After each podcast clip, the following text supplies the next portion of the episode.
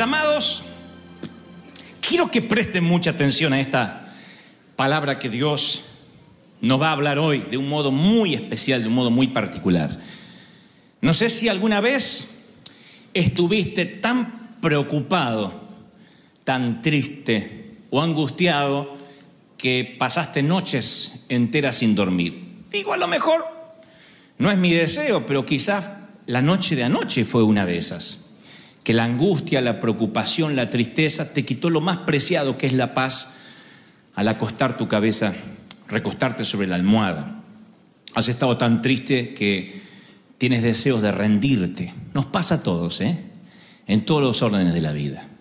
No hay nadie que diga, yo nunca tuve deseos de rendirme. Creo que todos pasamos por el deseo de rendirnos en el matrimonio, como papás, como hijos, como pastores, como líderes, como empresarios, como hombres de negocios, como empleados. Todos en alguna ocasión dijimos, tengo deseos de bajar los brazos. Y si la tristeza dura uno, dos días, se le considera una simple alteración del ánimo.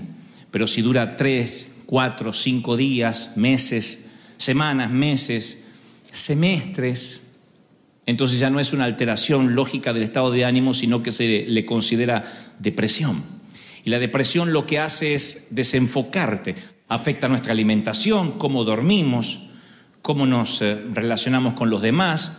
Y si cargas cualquiera de estos sentimientos de fracaso que yo te digo, de amargura o de angustia, en primer lugar quiero decirte, antes de darte la palabra que Dios me dijo que te dé, porque me dio una orden Dios para darte hoy, me dio orden de bendecirte, así se titula el mensaje de hoy.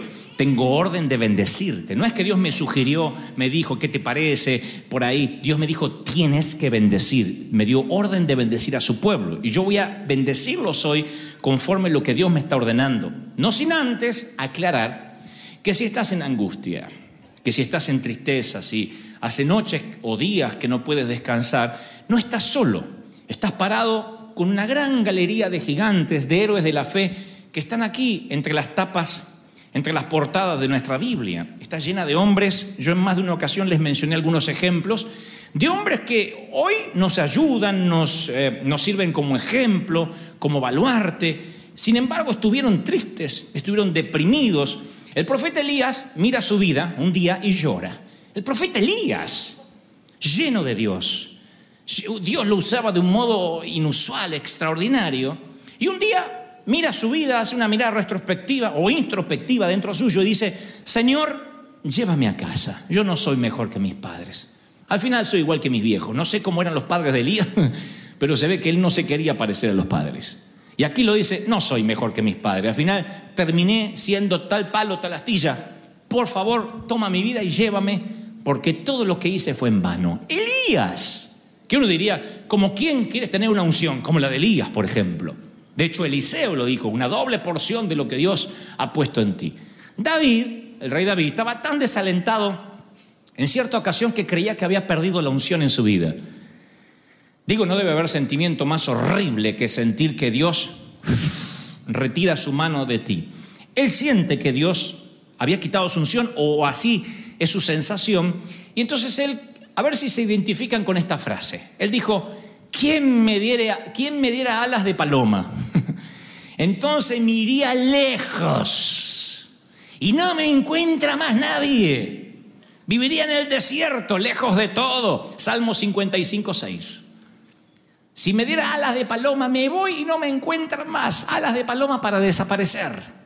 No sé si necesariamente pidieron tener alas de paloma, pero alguno dijo, yo me quisiera ir más de una vez. Nunca viste, y no necesitas tener un- una gran tragedia en derredor de tu entorno. A veces estás en el medio del caos un domingo, un sábado, y dices, ay, me iría a cualquier la parte, cualquier, no me encuentran más. Me iría al caramba, más allá de- del sol. Eso dijo nuestro querido David. En el Salmo 38 ya no tiene respuestas David, solo suspira. Y dice, estoy encorvado, estoy abatido en gran manera, ando enlutado, ando de negro todo el día, me siento débil, completamente deshecho, mi corazón gime angustiado. Señor, que mi suspiro no te es oculto, soy como un hombre que no tiene respuestas. Salmo 38, 6. ¿Te has sentido a veces como un hombre, una mujer sin respuestas? Y preguntas, ¿por qué esto? ¿Y por qué me toca a mí esto? ¿Y por qué me tocó esta suegra? ¿Y por qué me tocó jugar con Chile? ¿Y por qué? Si Perú era tan lindo, Paraguay para ganarle. ¿Por qué soy un hombre sin respuesta? Hasta Pablo le escribe a los Gálatas y le dice, yo tengo miedo, le dice Gálatas 4:11, tengo miedo, temo, es la palabra que usa, temo. Tengo mucho temor que mi trabajo con ustedes haya sido en vano. ¿Qué es lo que nos preguntamos a veces los pastores? Decimos, ¿será que lo que estoy haciendo le entra a la gente? ¿Será que realmente estoy inspirando, estoy afectando? No se tomen a mal esto, pero todos los pastores nos preguntamos eso en alguna ocasión. ¿Será que sirve lo que estoy transmitiendo? ¿Cómo no, no nos vamos a preguntar eso a los pastores si nos lo preguntamos los padres? ¿O no? ¿Qué papá o qué mamá no le preguntó eso a, a- a su cónyuge? ¿Qué estamos haciendo mal cuando miran al hijo? Cuando tu hijo duerme hasta las 11 de la mañana despatarrado así como una crisálida. Y tú dices, se está transformando en mariposa porque es un gusano invernando. ¿Qué está pasando? Levantate y te hace. Tú dices, ¿qué hicimos mal, viejo? ¿Qué hicimos mal? Y nada, eso es lo que salió. Y Entonces yo quiero hablarte no de la depresión, sino de lo que puede ocurrir si no reaccionas, si no recibes la bendición que en momentos voy a transmitirte a pedido de Dios, porque Él me lo ha ordenado. ¿Qué pasa cuando no salimos de ese pozo, cuando no, no redireccionamos la vida? Podemos llegar a perdernos algo que Dios nos está preparando y no lo vemos a causa de la tristeza, a causa de la depresión. Eso es un riesgo muy grande y he estado en esa estación de la vida. El que Dios abrió una puerta grande y yo estaba tan triste, tan angustiado por razones que no competen ni vienen al caso, pero que yo no podía ver la puerta que Dios estaba abriendo. Por ejemplo, desde lo cotidiano a lo ministerial. Vamos a hacer un, repaso por el espinel.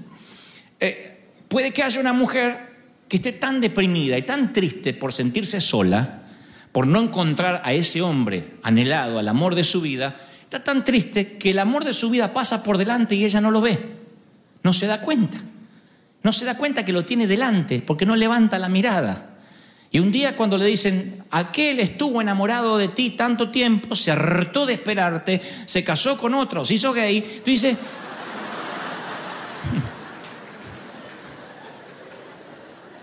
¿cómo puede ser? ¿No lo viste? No me di cuenta. ¿O estás tan triste? Otros están tan tristes que no encuentran su lugar en la vida, su profesión, su talento, que cuando Dios abre una puerta financiera grande de negocios, no tienen el valor, la audacia para emprender, porque la tristeza no los deja. La tristeza no, les permite levantarse de la cama. Y es ahí cuando podemos cometer el error de perdernos una puerta abierta a causa de una depresión, a causa de una tristeza. ¿Estamos libres de estar tristes? No, nadie está libre de, de- de- de alguna vez nos toque estar triste o en más de una ocasión. Pero no es, es un error garrafal. No se te permite, no puedes darte el lujo de perderte una puerta que Dios abrió a causa de estar triste y no levantar la mirada, porque mirando para abajo no se encuentra nada. Aunque ustedes dicen, sí, mi mamá me decía que mire para abajo que algo iba a encontrar. No, eso si estás buscando monedas, si estás buscando migajas, si estás buscando tips. Pero si quieres grandes oportunidades en la vida, tienes que levantar la mirada y pararte derechito. Aunque estés medio encorvado, te paras derechito, ya les dije, hasta, hasta te sale la sentadera, pero te paras derechito, derechita. Esa es la forma de pararse ante la vida, la forma de liderar la vida, la forma de llevar adelante el sacerdocio del hogar, la compañía, pararse derecho, a mal tiempo, buena cara, a sonreír y ser piloto de tormenta, en los tiempos buenos, en los tiempos malos, como decía Pablo. Sé vivir en pobreza, en riqueza, en escasez, en abundancia, en, en prisiones, en azotes. Cuando me va bien, cuando me va mal, me contento y me pongo firme. Esa es la forma de pararse ante la vida para que las bendiciones de Dios estén allí a tu alcance. Ustedes dirán, ¿y quién, por ejemplo, en la Biblia se perdió una gran oportunidad por estar triste? El apóstol Pablo, el gran, heroico, infalible casi apóstol Pablo, en su momento estaba triste porque le faltó algo que yo hoy les voy a dar de parte de Dios. Miren qué importante lo que les voy a dar, porque a Pablo le faltó y por eso no pudo ver una puerta que Dios le estaba abriendo. Pablo, la Biblia narra que está deprimido, después le voy a contar dónde, pero quiero que ahora me presten atención. Está deprimido, se pierde una oportunidad divina de tan abrumado que estaba. Dios le abre una puerta y él hasta reconoce, no pude entrar. Era una oportunidad divina. Y yo sé que Pablo cuando llegó al cielo tuvo que dar cuenta por esa oportunidad que Dios le abrió. Porque escuchen, vamos a tener que dar cuenta por oportunidades que Dios nos brindó y perdimos. Alguien contaba una anécdota, no, no, no, no digo que sea verídica, pero la sola metáfora me hiela la sangre. Él decía que alguien llegaba al cielo y, y allí en los cielos hay como grandes warehouse, como grandes eh, depósitos, galpones con cajas que son las bendiciones que pudiste haber tenido si te animabas. Y ese es el momento que la Biblia dice que derramaremos lágrimas y el Señor las enjugará. ¿Por qué lloraríamos en el cielo? Porque creo que Dios nos mostrará todas las oportunidades, las eh, bendiciones que pudimos haber tenido, alcanzado, logrado, si nos animábamos, si le creíamos. Y te muestra, este es el ministerio que pudiste haber tenido. Este es la- el hogar que pudiste haber tenido. Esta es la esposa, el marido que pudiste haber tenido, los hijos que pudiste haber parido. Estos son. Y tú dices, ¿y por qué la pasé tan mal? Porque no abriste los ojos. Porque la depresión colocó escamas en tus ojos espirituales y no lo pudiste ver. Y Pablo estaba tan triste, tan triste, casi pierde la vida en Éfeso. Entonces parte para Troas, pero antes pasa por Éfeso y hace en Éfeso una cruzada multitudinaria, dice la Biblia. Una cruzada donde él predica en contra de la idolatría y toda la gente trae sus libros de ocultismo, porque se adoraba la diosa Diana, una diosa pagana griega. Entonces todo el mundo trae sus eh, libros de ocultismos, sus ídolos, y, los, hacen una gran fogata en el medio de, de Éfeso. Lo querían decapitar a Pablo. Y los que más enojan son los negociantes, los plateros de Éfeso, los que con plata, con cobre, se ganaban la mayor parte de los ingresos haciendo, creando ídolos para la diosa Diana. ¿Y quién viene a arruinarles el negocio? Este diciendo, yo quiero que solo adoren a Cristo, ninguna imagen, y lo quieren matar. Entonces Pablo habla de su corazón y le escribe a la iglesia de Corintio, Corinto, en Corintios 1.8 dice, yo no quiero que ignoren, escuchen, para que vean más o menos se sitúen en la sandalia del muchacho. No quiero que ignoren lo que me tuvo, lo que me pasó en Asia, porque fui abrumado y angustiado de manera tal por encima de mis fuerzas, de modo que aún perdí la esperanza de conservar la vida. No sé si, es, si ustedes entienden la profundidad de lo que está diciendo Pablo. Estaba tan triste, estaba tan angustiado que yo pensé que me iban a liquidar, me iban a matar. Yo nunca viví eso como pastor. Sé que estuve en peligro de muerte varias veces, pero me lo dijeron después, gracias a Dios. Pero yo digo, el sentir que te pueden matar, el sentir que te pueden decapitar. Y entonces, mientras él se dirige a Troas, lo único que quiere él en su corazón, alguna vez hablé de esto y lo repetiré hoy, para dar paso a la bendición que voy a darles como pastor, como ministro del Señor a la congregación, a los hijos de Dios. Pablo quiere ir a Troas, pero pasa por Éfeso, le pasa esa situación que lo quieren matar y lo único que quiere en su corazón es encontrar a alguien que lo entienda y que lo anime. Si hubiese habido redes sociales, no lo hubiese satisfecho que le pongan cositas lindas en Facebook. No le hubiese satisfecho mensajitos de Twitter. Él quería alguien que lo conociera de verdad, alguien que fuera su consiervo y que entendiera lo que está pasando. Mi mamá sufrió, yo le conté en varias ocasiones, varios infartos, ¿no?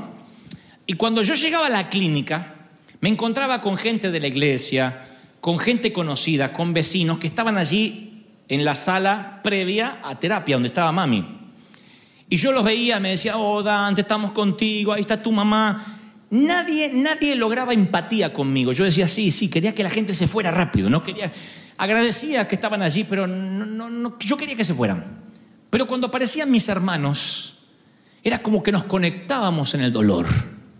Solo mis hermanos y yo sabíamos qué grado de preocupación real, porque los otros venían, algunos para cumplir y después se ponían a contar chistes, como pasa en los funerales. Que los que están realmente al lado del ataúd son los que tenemos el dolor. Los demás vienen porque hay que cumplir, a ver si se ofende la comadre. Entonces cuando yo veía a mis hermanos decía, wow, Diego, Dante, nos entendíamos, porque los dos sabemos qué sentíamos, porque los dos éramos hijos de la misma madre. Y Pablo necesita un consiervo que lo entienda, que sepa lo que está pasando. Y entonces él añora ver a Tito, ver a su hijo espiritual. Y lo dice en 2 Corintios 2.12, dice, cuando llegué a Troas o Troade para predicar el Evangelio de Cristo, oigan, oigan, ya les conté que él estaba angustiado, muy triste. Él dice, cuando yo llegué a predicar el Evangelio, aunque se me abrió una gran puerta del Señor, oigan, aunque se me abrió una gran puerta del Señor, aunque Dios me abrió una puerta para predicar, no tuve paz en mi espíritu porque no encontré a mi hermano Tito. Por eso, despidiéndome de todos sin predicar, seguí para Macedonia. ¡Wow! No sé si encontraron o prestaron atención a este versículo alguna vez en la vida hasta hoy. Pero Pablo dice, lo diré otra vez, aunque Dios, aunque el Señor me estaba abriendo una puerta para predicar, yo estaba tan angustiado que lo único que quería ver a mi hermano Tito. y no, no prediqué. Seguí para Macedonia, ya arreglaré mis cuentas con Dios. Estaba tan triste que yo no podía predicar porque no encontré a mi hermano Tito. Miren lo que hace la falta de aliento, la falta de apoyo, la falta de estoy contigo, no te voy a abandonar, yo te entiendo, vamos a orar juntos. ¿Cuántos pecados no habrían ocurrido? ¿Cuántas rendiciones nunca habrían jamás pasado en el pueblo de Dios? Pero es en el pueblo cristiano el único ejército que mata a sus heridos que critica a sus propios soldados. Y cuando uno está por cometer un error o está triste o está deprimido, ¿a quién busca sin que te juzguen? Sin que diga te está faltando oración. Mmm, qué carnal. Porque nos hace bien ver que el otro es más carnal que, que yo. Pero nosotros lo que hacemos es guardarnos la tristeza y por aguantarnos la tristeza nos perdemos puertas, oportunidades. ¿No será que ya Dios quería darte un gran negocio? y que Dios quería bendecirte financieramente y no lo viste a causa de tu tristeza y alguien no llegó para decirte, hermano, tú puedes, recibe la palabra, hazte, apropiate de lo que Dios habló. ¿No será que te perdiste la pareja de tu vida o la mujer de tus sueños porque estabas tan triste que no pudiste verla y te faltó alguien que te diga, no temas temor, no tengas temor, avanza, ¿qué puede salir mal? Pero la falta de aliento, la falta de apoyo hace que muchos bajemos los brazos y digamos, no puedo más. Muchas veces yo me he sentido así, muchas veces. Y ustedes estarán pensando en lo que piensa la mayoría. ¿Qué le voy a decir al pastor si él ya sabe? Si él debe leer el Facebook, él debe, le deben llegar miles de cartas. Pero siempre hay alguien que ignora todas esas suposiciones, que no dan nada por sentado y me dice, bien hecho, pastor tu mensaje el domingo me tocó. Ustedes dicen, y no te das cuenta que la gente es bendecida, por eso venimos. No, los que ministramos no nos damos cuenta, si no nos dicen. ¿No te das cuenta, mamá, que has hecho un buen trabajo con tu hijo? Y a lo mejor sí, a lo mejor no, a lo mejor necesitas que tu hijo te diga, mami, gracias por lavarme los calzones, porque no lo doy por sentado, los tendría sucios si no te pusieras a lavarlos. Te hace bien. Alienta a que digas, bueno, vale el esfuerzo. Yo me imagino las mentiras del diablo a Pablo. Pablo ha sido rechazado por todos, en todo Asia. Hasta tu hijo espiritual, Tito, desapareció. Yo creo que tendrías que dejarle lugar a Apolos, que ese sí, ese tipo atrae las multitudes y ese sí tipo sabe ser pastor. A donde vas, Pablo, haces disturbios. A donde vas hay problemas. A donde vas siempre hay lío. Y Pablo dice, yo necesito el consuelo de alguien que haga opacar, que haga callar las mentiras del diablo. Y Dios me dice, hoy que te diga que necesitas la palabra que voy a transmitirte en momentos que Dios me la dio, me la dictó especialmente para ti para que salgas del cuadro depresivo, para que abandones las pastillas, para que digas se terminó, yo no voy a estar triste porque no puede estar triste un corazón que alaba a Cristo, un corazón que está firme y puesto su base sobre el Señor. Aleluya. Tito, hijo espiritual de Pablo, se acerca a Pablo, regresa en el momento más abatido del ministerio del apóstol. Tito llega de Macedonia con palabras de ánimo y le dice, Pablo, los hermanos de Corinto te mandan su amor, porque Pablo había mandado una carta muy dura a Corinto. Y dice, los hermanos de Corinto se mandan su amor, quitaron el pecado de la congregación. Y esto es una cátedra de lo que es el corazón de un pastor, de un líder, porque Pablo se alegra. ¿En serio? ¿Sacaron el pecado de la iglesia? Sí. Le mandaste esa carta y al principio algunos se enojaron, pero después se afirmaron en Cristo.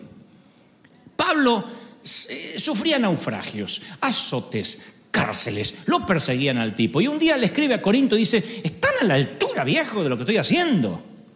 Le escribe a Corinto y dice, pero por favor, hay pecado, hay disensión, hay división, no se congregan. Y yo estoy pasando tantos padecimientos y se deprimió tanto que dijo, a menos que venga Tito, mi hijo espiritual, y, me aliente, yo ni voy a querer seguir predicando. Y se pierde una puerta que Dios abrió. Se la pierde. Yo digo, Señor, que no me pierda una puerta, no nos perdamos una bendición de Dios a causa de esa tristeza. Porque Dios valora mucho al que alienta, al que bendice. Israel estaba triste porque el devorador había golpeado las cosechas y ellos veían que los impíos le iba bien y, se ponen mal. Y entonces dice Malaquías 3:14 que los que temían a Jehová hablaron y alentaron cada uno a su compañero, lo alentaron.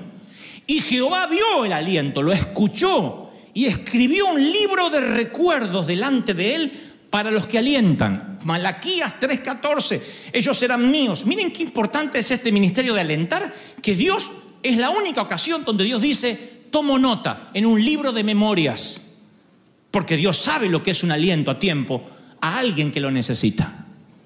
Dios sabe. Si alguna vez alentaste a alguien y le dijiste, hermano, no aflojes, no baje los brazos, yo te entiendo. Dios está allí. Hay un ángel asignado para anotar cada palabra pronunciada, cada llamada, cada carta escrita, cada email. Hay un libro de recuerdos. Cada vez que dijiste, hermano, voy a orar por ti. Hay un libro de recuerdos hay un libro de recuerdos. ¿Cuál es nuestra tarea? Alentar, guiar. Decir lo que hizo Tito con Pablo. Todo está bien, Pablo.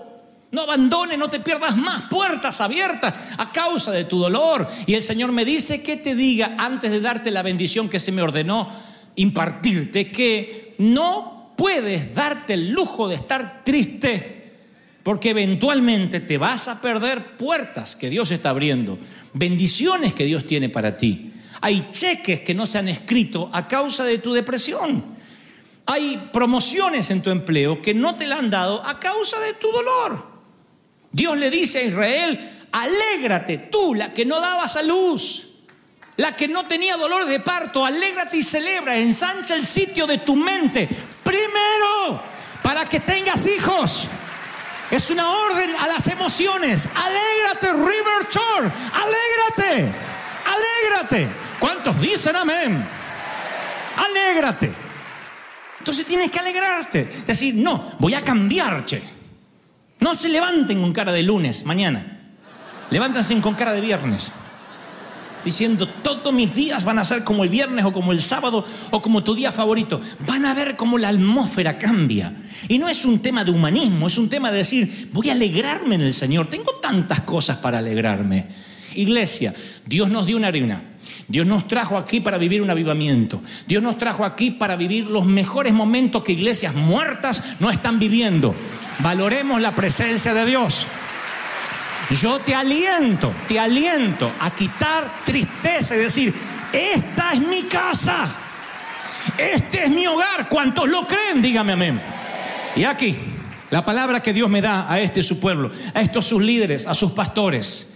El rey de Moab, Balak, se preocupa cuando ve a un ejército, al ejército de Israel, acampando a su alrededor. Y entonces llama a un profeta porque este rey pagano conocía el poder de la bendición y de la maldición. Y dice, tuvo gran temor y gran confusión este rey pagano, porque el pueblo era mucho y él se angustió. Así que buscó un profeta y le dijo, maldíceme a este pueblo, porque es más fuerte que yo. Quiero que lo hieras, que los eches, porque yo sé que ustedes los profetas, al que bendicen es bendecido y al que maldicen es maldecido.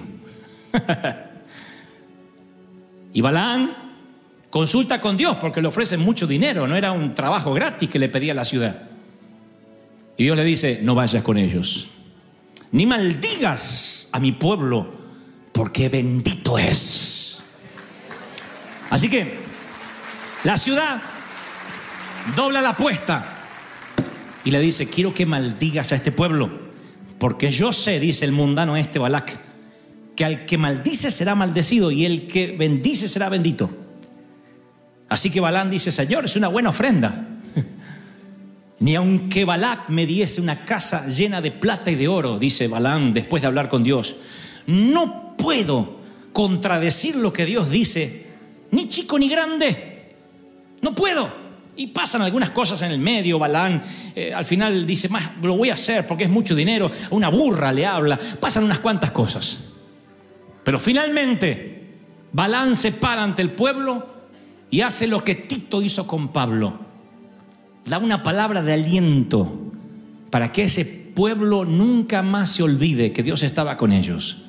Es la bendición que creo que una vez al año tengo la obligación moral, humana, espiritual y almática de darle a este su pueblo, a este su ejército, a ustedes, obreros de primera línea. La bendición de Balaán viene hoy sobre nosotros. Así que yo los voy a bendecir, voy a decir lo que Dios me dijo que te dijera y quiero que se prepare para recibir este regalo. Es el mayor regalo que puedo darte hoy. Te lo voy a dar del profundo de mi corazón. No es mío, pero Él me mandó a que te lo dé. Que te dé un beso, que te dé un abrazo, me dijo el Señor, y te diga estas palabras. ¿Cuántos están listos para recibirlo? Pónganse de pie, por favor. Respeto y honor a las palabras que Dios va a dar.